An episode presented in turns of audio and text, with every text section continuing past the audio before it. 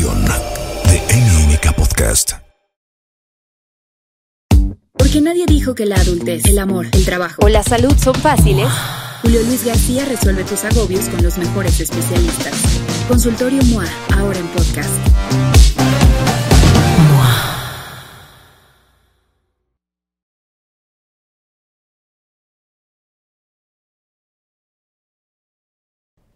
¿Cómo están? Bienvenidas y bienvenidos a Consultorio MOA. Yo soy Julio Luis García y hoy, como cada ocasión y como cada oportunidad, es un gusto saludarlos a través de Spotify, a través de Apple Podcasts, a través de Amazon Music, a través de TikTok, a través de Instagram y de YouTube. Oigan, sé que a todo mundo nos agobia, nos preocupa y nos pone los pelos de punta imaginarnos que tengamos la cara, sobre todo la cara, con manchas.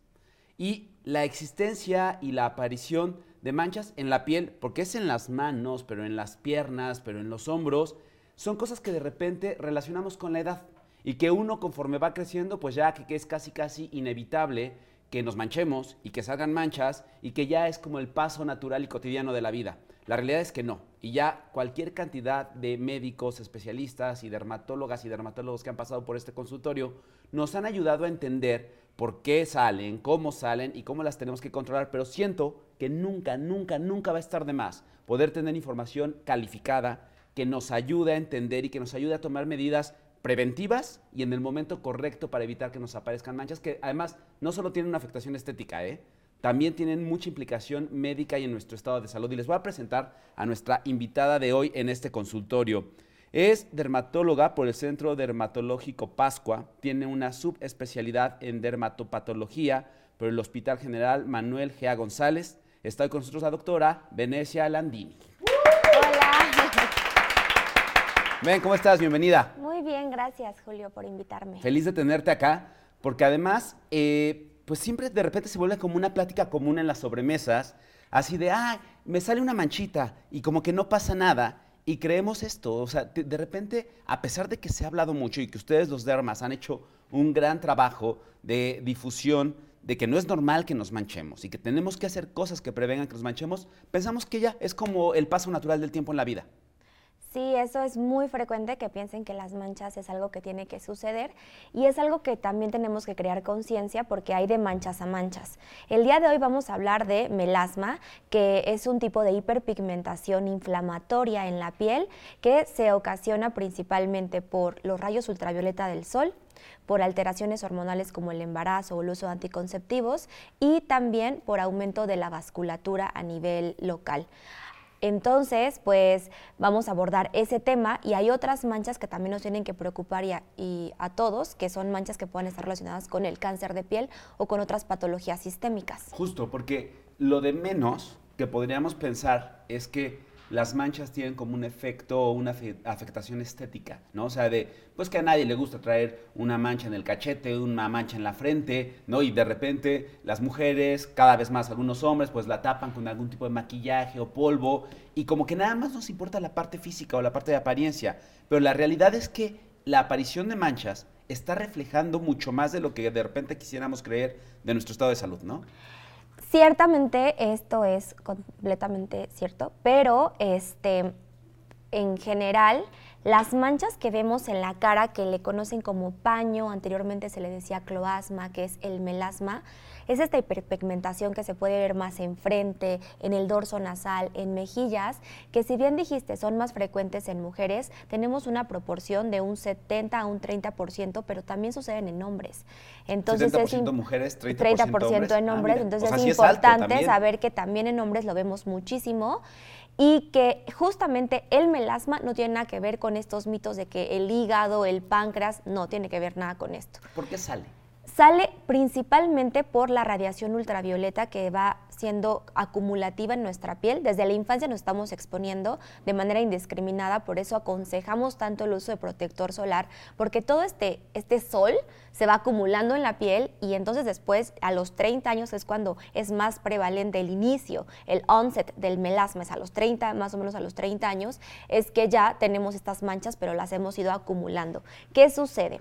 El sol inflama la piel.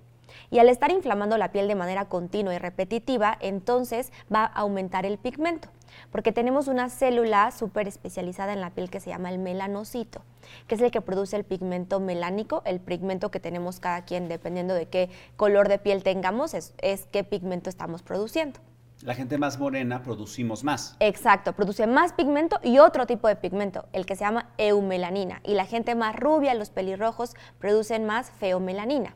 Entonces, el punto es que se produce melanina y esta melanina se va depositando en la piel hasta que después ya se ve la mancha. Y a ver, corrígeme si me equivoco, pero también entonces la aparición de, de, de, estas manchas es algo que está haciendo nuestra piel para defendernos. O sea, la piel se siente o percibe una agresión por parte de la radiación solar y entonces segrega más para tratar de proteger, para tratar de bloquear esa radiación, ¿correcto? Correcto, justamente es lo que está sucediendo.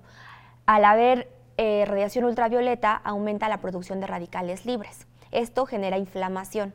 Y cuando hay inflamación, la célula que nos quiere proteger es el melanocito y entonces produce mayor pigmento melánico que se va depositando en diferentes capas de la piel y cuando ya pasa mucho tiempo, este pigmento incluso cae a la dermis. No, ya no es superficial, sino que se profundiza y son estas ya manchas que se ven ya como de tonos más eh, azulados, grisáceos que podemos ver en personas. Las manchas empiezan claritas y se van oscureciendo y profundizando con el tiempo y es por eso que hay que tratarlas eh, recién inician para que evitemos que se profundicen y que sean súper difíciles de tratar. A ver, acabas de decir varias cosas que me parece importante como ir este, desarrollando. Primero, y por obvio que parezca, vale la pena repetirlo una y diez mil veces. La piel es el mismo órgano. De repente la gente cometemos el error de nos ponemos bloqueador o protector en la cara, pero en los brazos nada, ¿no? O las piernas nada. La piel es el mismo órgano. O sea, no es que haya una piel en la cara y otra piel en la... Al, final la piel está conectada. Segunda cosa que repito, puede ser obvia, pero vale la pena, y tú lo mencionaste hace un momento, es la misma. ¿no? O sea, la piel es el órgano más grande del cuerpo y es la misma, es la misma. Digo, evidentemente se va regenerando y todo, pero por eso las abuelas decían esto de que el sol de los 20 lo pagas a los 30. Exacto. ¿no? O sea, porque la, la exposición a la radiación solar se acumula. Cuéntanos eso. O sea, no es como que, ah, ya me solía, ahorita me puse rojo como camarón y en tres semanas se me quitó, entonces ya, como que se reseteó. ¿Cómo, cómo es que se acumula? Vamos a desglosarlo entonces. Primero, si la piel es un órgano, es el órgano más extenso que tiene el ser humano. Y eh, también incluye el, pelo y las uñas, o sea, es la piel y sus anexos. Y la exposición solar, em, donde sí podemos percibir es que van a tener cambios en donde se radie eh, en, esa, en esa zona. Por ejemplo, por eso es que el melasma es más frecuente en la cara, porque casi siempre estamos vestidos y lo que exponemos es la cara. Pero también es muy frecuente que veamos manchas en el dorso de las manos. Esas manchas principalmente no van a ser melasma, van a ser léntigos, como estas pecas grandes, lo que le llaman las señoras como de flores de panteón. Esta cosa, porque es cuando ya te porque se va acumulando este tipo de pigmento. Entonces sí es diferente una pigmentación que se llama léntigo, que ya es una neoformación, es como un tumorcito benigno, plano, pero que ya es un tumorcito de la piel, y las manchas que se van acumulando por la radiación de la exposición directa. Eh, y vamos acumulando en el transcurso de nuestra vida, porque como bien dijiste, aunque la piel se intercambia cada 24 a 27 días, es una nueva piel, es una nueva piel la capa externa, no una nueva piel de órgano interno. Y entonces sí, todo, todo lo vamos acumulando en el transcurso de, de nuestros años y es como se van presentando las lesiones. Sí, ahora, eh, afortunadamente muchos de, las, de los conceptos que antes teníamos como socialmente aceptados han cambiado. Hace tres décadas era muy de moda, estaba muy de moda andar bronceado, bronceado, bronceado y hasta se pusieron de moda las camas de bronceado como una alternativa más saludable de, de estar bronceado. La realidad es que hoy sabemos, después de décadas de investigación y de mucha investigación de los laboratorios que han hecho un trabajo sumamente científico y profesional para saber el efecto que tiene la radiación en la piel, que no hay un bronceado saludable. No, no existe. Ni poquita exposición al sol. O ya cuánto, a ver, danos, danos un poquito ahí. ¿Cuánto se puede cuánto no se puede? Se aconseja que haya entre 15 a 30 minutos de exposición no directa, de exposición a través, a través de una ventana o, o, al aire libre, pero con protector solar y con sombrero, para poder producir suficiente vitamina D. Que eso es algo que necesitamos para poder estar sanos. Pero este, el uso indiscriminado del, bronceado, el uso de estas máquinas de bronceado solamente aumentaron hasta seis veces el riesgo de padecer cáncer de piel con solamente una vez que te metas a una cámara de bronceado. Entonces, si en los 90s y 2000 todo mundo era naranja y muchas de esas personas, lamentablemente, y qué mal que haya sucedido, tienen problemas como melanoma, que es un cáncer de piel sumamente agresivo, porque es justamente en el que más tuvo repercusión las cámaras de bronceado. Oye, Venecia, y de repente pensamos que el cáncer de piel es como un cáncer light. No, o sea, de pronto a cualquiera le preocupa un cáncer de pulmón, a cualquiera le preocupa un cáncer de hígado, como que en los órganos internos nos parece que el cáncer puede ser algo mucho más delicado. La realidad es que la gente también se muere de cáncer de piel. Sí. O sea, es un cáncer igual de letal, igual de peligroso e igual de prestarle atención, toda la atención seria, médica y profesional que requiere, ¿no? Claro que sí.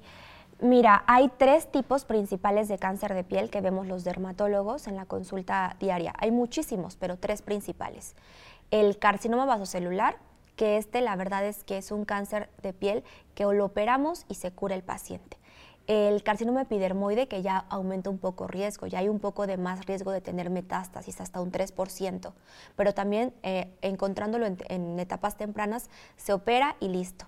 Y luego viene el melanoma que es incluso igual que agresivo que un cáncer de páncreas, que es de los más agresivos. Es altamente metastásico y también ocurre en la piel y empieza como una mancha. Entonces, es por eso que ante cualquier mancha nueva, mejor acude con un especialista para que la podamos revisar y podamos decirte, no, solo era un léntigo y te vayas feliz, o decirte, sabes que hay que operarte, hay que hacerte seguimiento y ahorita que está chiquito te va a ir muy bien y no esperarnos a que las cosas sean grandes y ya no se puedan curar. ¿A partir de qué edad, y ya que nos decías esta pr- proporción de que aparece 70% en mujeres, 30% en hombres, ¿a partir de qué edad tendríamos que estar como especialmente pendientes de la aparición de manchas en la piel? A partir de los 30 años, cualquier lunar nuevo que aparezca después de los 30 años ya no es tan normal. Antes de esto, como tenemos factores de crecimiento, aún estamos en desarrollo, puede aparecer otro que otro nevo o lunar. Pero a partir de los 30 años, cualquier mancha nueva que te aparezca, acude con dermatólogo. Y antes de esa edad, lunares que, que aparezcan en palmas y plantas, también acude a revisión porque son zonas en donde podría estar algo que no sea benigno y más vale revisarlo y estudiarlo al microscopio. ¿Cuánto tiempo pasa en que aparezca una mancha a que si alguien no se atiende, no se revisa y no se cuida, ya pueda generarle un problema de salud? Mira, es que es bien diferente. Por ejemplo, hay manchas que tardan 15 años en que, en que ya se vuelva algo maligno que ya esté invadiendo. Pero hay manchas que en tres meses ya crecieron. Es que es variable porque depende también de factores genéticos, no solamente de la exposición. Y justamente en esta piel que te comento, la piel acral, que es la de las palmas y las plantas, ahí a veces se comporta de manera muy, muy agresiva. Entonces, decir un, un momento es, si te ves algo nuevo, mejor acude y que mejor que te digan que no es nada malo y ya te vayas tranquilo a que te expongas.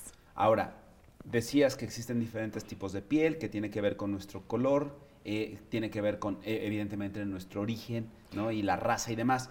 ¿Hay pieles, sí existen pieles más delicadas que otras? O sea, ¿una piel más clara tiene que ser, estar más atenta? ¿O, o cómo podemos identificar qué tipo de piel tenemos? Mira, justamente nuestro tema de hoy, que es el melasma, es mucho más frecuente en pieles de fototipos por arriba del 3, tipo nosotros, y, para, y más oscuros. Entonces, aquí es donde es más frecuente el melasma. Y es una piel que incluso es más resistente. Las Que pieles latinas somos más resistentes. Que justo tenemos de, de repente esa idea equivocada, ¿no? Que como somos más morenos, No tenemos mayor resistencia al sol y que entonces uno se puede andar asoleando y que no pasa nada. De repente pensamos eso y no es correcto, no y es no, así. es exactamente. Para las pieles más blancas hay mayor riesgo para desarrollar cáncer de piel, pero para las pieles hispanas y también en, en pieles asiáticas es muy frecuente que haya eh, estas hiperpigmentaciones, que es el melasma, esta hiperpigmentación que se ve como que se va yendo reticuladamente, parece un terciopelo que se va recorriendo por la cara. Eso es mucho más frecuente en nuestro tipo de- piel y en nuestro tono de piel. Ya que hay una aparición de melasma en la cara, en- en alguna parte del cuerpo, ¿es reversible o ya que apareció se va, se va a soltar y se va a dejar ir?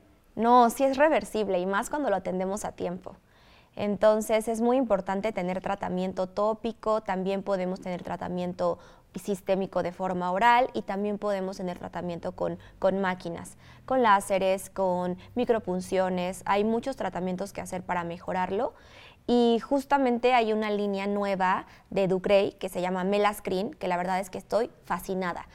¿Qué tiene? A ver, cuéntanos. Lo que sucede es que anteriormente las manchas nada más nos preocupábamos por el pigmento. Sí, hay pigmento, pero si nos vamos al, a la parte microscópica de la piel, no solo hay un aumento de pigmento, también hay un aumento de acumulación de radicales libres, como te comentaba, y también aumenta la vasculatura, o sea, hay más vasos sanguíneos y capilares. Entonces, el atacar todas estas cosas es lo que nos va a ayudar a tener mejores efectos. Hay terapias Gold estándar muy buenas, sin embargo no se pueden utilizar de manera permanente porque justamente producen mayor vasculatura y al producir mayor vasculatura también hay mayor riesgo de que te sigas pigmentando. Y por eso es que estoy encantada con Melascreen porque es un producto, el, el serum correctivo de noche antimanchas, tiene ácido acelaico, que es un despigmentante muy, muy potente en que va a actuar directamente inhibiendo la producción de melanina, que es el pigmento que hablábamos. Por eso es el suelo de noche. durante el día ni con la luz. Ni con la luz. También contiene ácido glicólico, que aparte de que hidrata mucho la piel, también hace que se regenere más rápido. Se llama queratolítico, es un efecto como exfoliante. Y tiene algo que es súper novedoso en un producto eh, tópico que se llama esperidina metilchalcona. Esto es lo que se usa muchas veces para las varices, por ejemplo, para mejorar la circulación.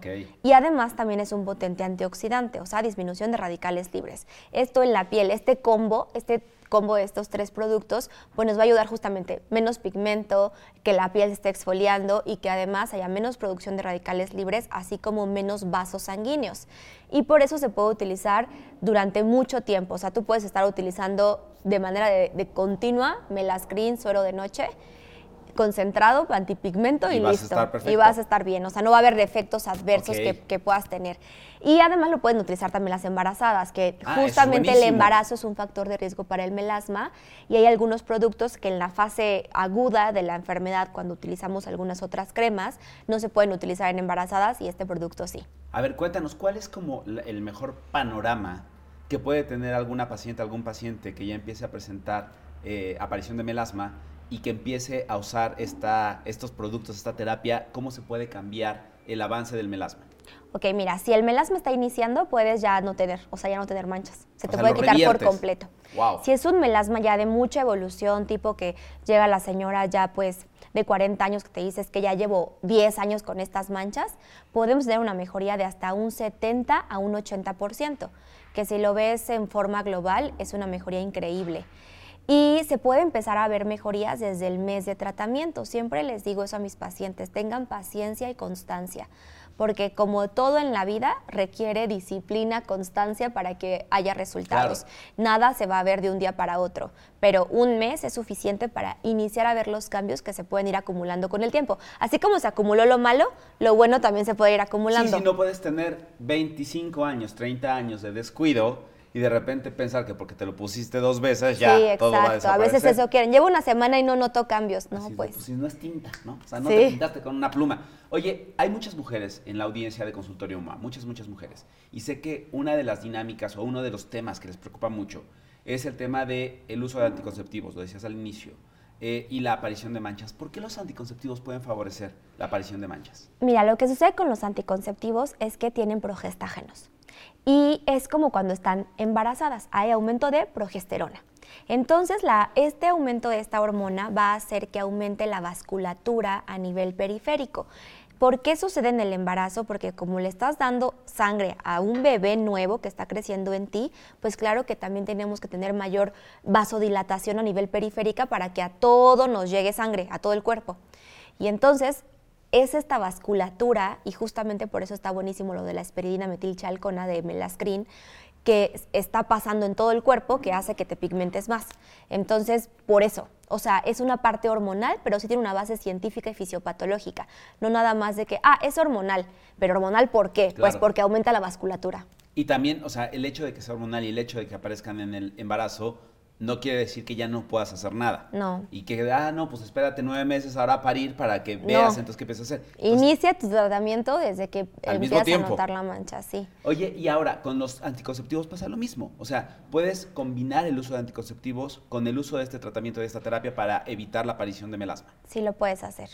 Tiene Y agrégale el protector solar cada cuatro horas. Ahorita nos vas a decir eso, ahorita vamos a, me importa mucho que nos des como todo el protocolo correcto de protección solar, pero puedes hacerlo simultáneo, o sea, puedes empezar, no sé, si vas con el ginecólogo y ya te hace la recomendación de, de el sistema anticonceptivo que vas a utilizar, ¿puedes hacerlo eh, al mismo tiempo el uso de la terapia?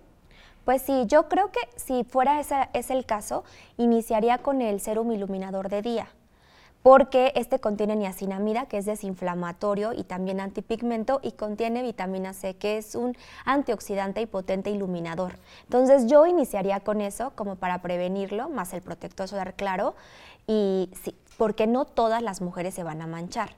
No todas las mujeres que se embarazan se manchan, ni todas las mujeres con anticonceptivos se manchan, pero podemos ahí prevenir con el suero iluminador de día.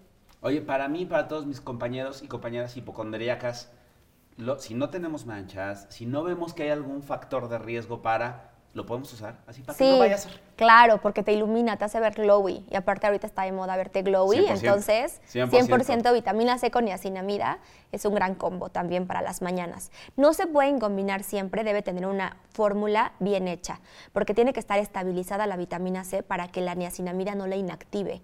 Entonces, pues podemos aprovechar que justo Melascrin tiene este serum que sí está este, realizado de manera correcta para que pueda ser una vitamina C estable y no se interpongan, porque si no se oxida. Por eso no, no cualquier producto le queda todo, sino hay que saber también que detrás de cada producto hay mucha investigación y, y es por eso que el producto tiene un costo y es por eso que el producto sí funciona. Oye, y es el dermatólogo quien nos ayuda a entender cómo lo, cómo lo tenemos que usar, en qué circunstancia, en qué momento. Sí, idealmente, si tú quieres tener una buena rutina de skincare, acude con el dermatólogo para que te asesoremos en cómo utilizarla. Y cuando la, y cuando la consultas para esto, para, es que no sé qué utilizar, no sé qué, con qué empezar, no es que te voy a estar citando cada dos semanas, o sea, pues te doy una rutina y nos vemos en seis meses a ver cómo te fue, ¿no? Entonces, no, o sea, yo creo que si hay demasiada información ahorita en medios, demasiadas influencers hablando de, de skincare, y yo creo que a veces me De llegan pacientes irresponsable, de ¿eh? manera irresponsable y luego usan el, el mismo producto, o sea, tienen el mismo pro- ingrediente activo en cuatro productos y se ponen de todo. Entonces, pues sí hay que tener como información de qué utilizar, sencillo, o sea, tipo para prevenir manchas está bien un serum iluminador que tenga vitamina C y niacinamida de mañana, tu protector solar y listo, ¿no? O sea, en las noches pues puede, puede ser nada más un hidratante o también utilizar el serum iluminador, lo puedes volver a utilizar de noche. De acuerdo. Pero pues nada más. Ahora, en esta atención y en, esta, en este servicio que queremos darles aquí en Consultorio MOA para prevenir y para si están en un momento temprano, atenderlo a tiempo, eh, ¿qué factores de, no sé si riesgo es la palabra, o qué factores pueden como facilitar que nos aparezca melasma? Ya decías, 70% mujeres, 30% hombres. Pero además de embarazo y uso de anticonceptivos, hay otras cosas que, no sé, ¿es hereditario? ¿Hay algún factor genético? Este, pacientes o personas que viven con diabetes, hipertensión o algún otro, otro tipo de comorbilidades, ¿puede favorecerles la aparición de melasma o no está relacionado? Pues la genética, sí, como te comentaba, es más frecuente en la población latinoamericana, o sea, nosotros, es muy frecuente, muy prevalente. Pero si mi mamá Esa es tuvo, la carga ejemplo, genética, es sí. posible sí, que yo tenga. Sí, claro. Si mi mamá sí tuvo manchas, seguramente yo estoy más propensa. En mi caso, mi mamá tenía manchas y yo, yo también tengo melasma, pero controlado y por eso no me veo manchada. Cero se te ve nada de melasma. Pero sí tengo, entonces, pues así puedes estar sin manchas, pero con- te- sabiendo que tienes esta propensión. Y eh, no con diabetes ni hipertensión, o sea, este tipo de pacientes tienen riesgo a tener otro tipo de manchas, porque tienen una piel que está más sensible a todo, entonces se pueden manchar más fácilmente, si bien pueden desarrollar melasma, o sea, no están exentos, Claro. también lo pueden desarrollar, no es justamente como que ellos tienen mayor propensión a tener melasma. El melasma es más en personas en edad de 30 años, puede parecer en hombres y mujeres, pero como hay este factor eh, hormonal, por eso es más frecuente en mujeres, pero no se salvan los hombres, porque lo más importante es la radiación ultravioleta de manera continua, o sea, el sol. ese es el factor de riesgo más importante para desarrollar melasma. Y ahora, esto se liga a cómo es un correcto uso de, de- de protección solar. Eh, ¿Por qué? Porque mucha- de repente en este exceso de información que de, que de pronto encontramos, eh, hay maquillajes con, protección, con protección- factor de protección solar, hay cremas con factor de protección solar y creemos que eso es suficiente. No, y entonces decir, no, ya me puse el polvo que tiene protección solar, o ya me puse la base de maquillaje que tiene eh, factor de protección solar. Y no siempre es así.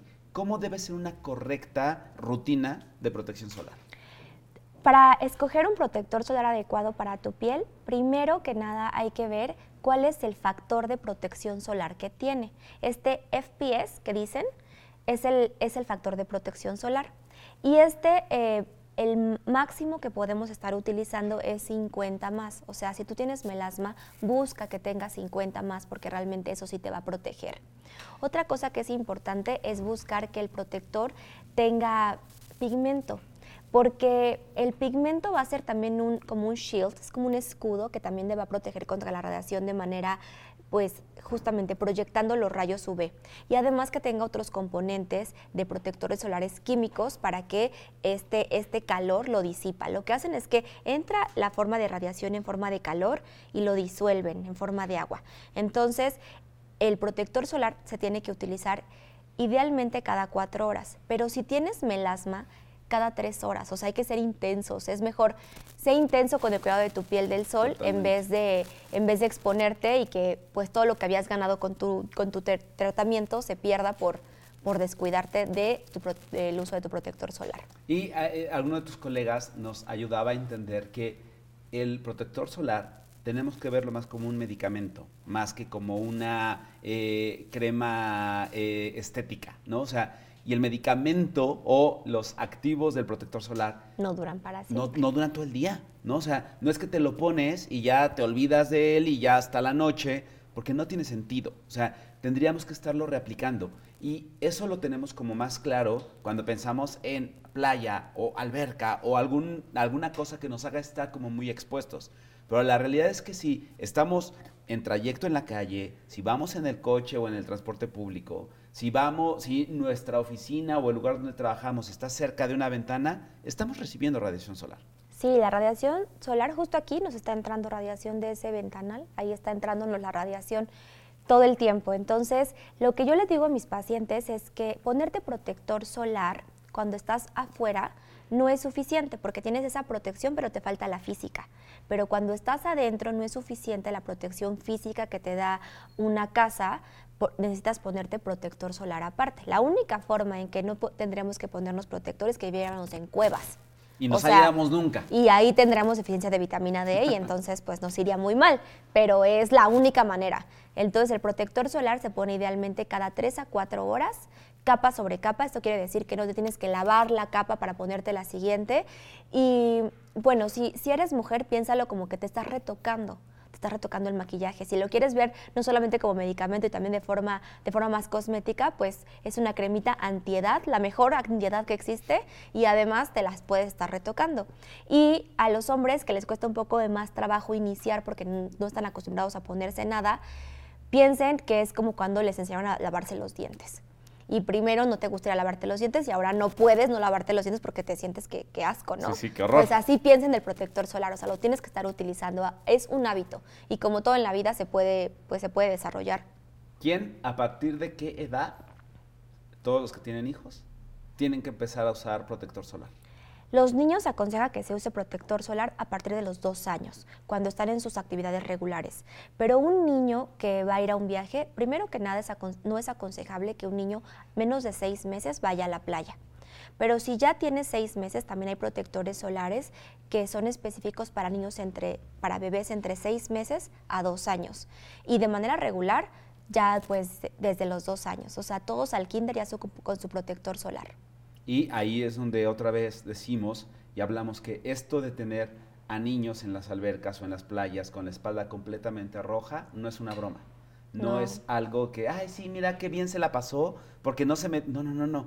Habla de, de- de una irresponsabilidad de los papás. O Comple- sea, completamente. tenemos que cuidar a los niños. O sea, el niño que tenga la espalda roja o el niño o la niña que esté con la cara completamente quemada es una negligencia de los papás. Claro, porque justo ese es el factor de riesgo más importante para desarrollar melanoma. Si tú te lees cualquier artículo que habla sobre melanoma, que es el cáncer que te comentaba que es el más agresivo, el factor de riesgo principal son quemaduras durante la infancia, quemaduras solares durante la infancia. Entonces no, nadie está permitido que quede rojo. Y niños menores de dos años que no pueden usar un bloqueador o un protector solar en crema o, o untado o tópico, existen todas las barreras este, físicas, ¿no? Hay ropa especializada. Ya decías, no es recomendable que un bebé de menos de seis meses esté en la playa. Sí, no. Y mucho menos que los tengamos ahí expuestos al sol. Sí, no, sí, siempre con sombrero, que de preferencia también tenga factor de protección solar, también hay ropa con factor de protección solar y pues es cómodo también para los niños que estén con su playerita que les cubra todo, así no se queman, así pueden jugar, no los estás molestando todo el tiempo siendo intenso con el protector y evitamos que tengan riesgos. Y ahora, ¿es posible ya para ir cerrando que haya aparición de melasma en niños o en gente de menos de 30 años? Sí, puede iniciar desde los desde los 20. Podría iniciarse alguien que se exponga todo el tiempo desde que es muy joven al sol continuo, continuo, continuo, que puede desarrollarlo desde inicios de los 20 años, pero es mucho más frecuente que ya sea a partir de los 30 porque ya se acumuló. Ya se juntó pero todo. alguien que esté todo el tiempo en el sol, desafortunadamente lo podemos ver, por ejemplo, en los niños que piden dinero en las esquinas o que tienen manchitas blancas. Eso es un daño solar muy fuerte. Eso es inflamación por el sol, se llama pitiriasis alba y todo es por el sol, no es por desnutrición. Y ellos pues sí tienen un mayor riesgo de que, no sé, desde los 18, 17 años ya ves a las niñas justamente embarazadas, que es muy triste, pero ahí podemos ver como si ya tienen sus manchas, que ya es melasma. Ok, entonces para cerrar, ¿qué tenemos que hacer? ¿Qué sí o sí tenemos que hacer para evitar que nos hagan manchas? Protección solar continua cada cuatro horas, todos los días de tu vida, no importa si sales, si no, No sales, si está nublado, si llueve, No, si porque estás en la- las nubes solo te disipan 20% la, la radiación ultravioleta. Todo lo otro 80% lo sigues, lo sigues este, consumiendo tu piel. Eso principalmente. Eh, utilizar productos adecuados para evitar manchas. Puede ser, como les comentaba, niacinamida de vitamina C por la mañana es muy bueno.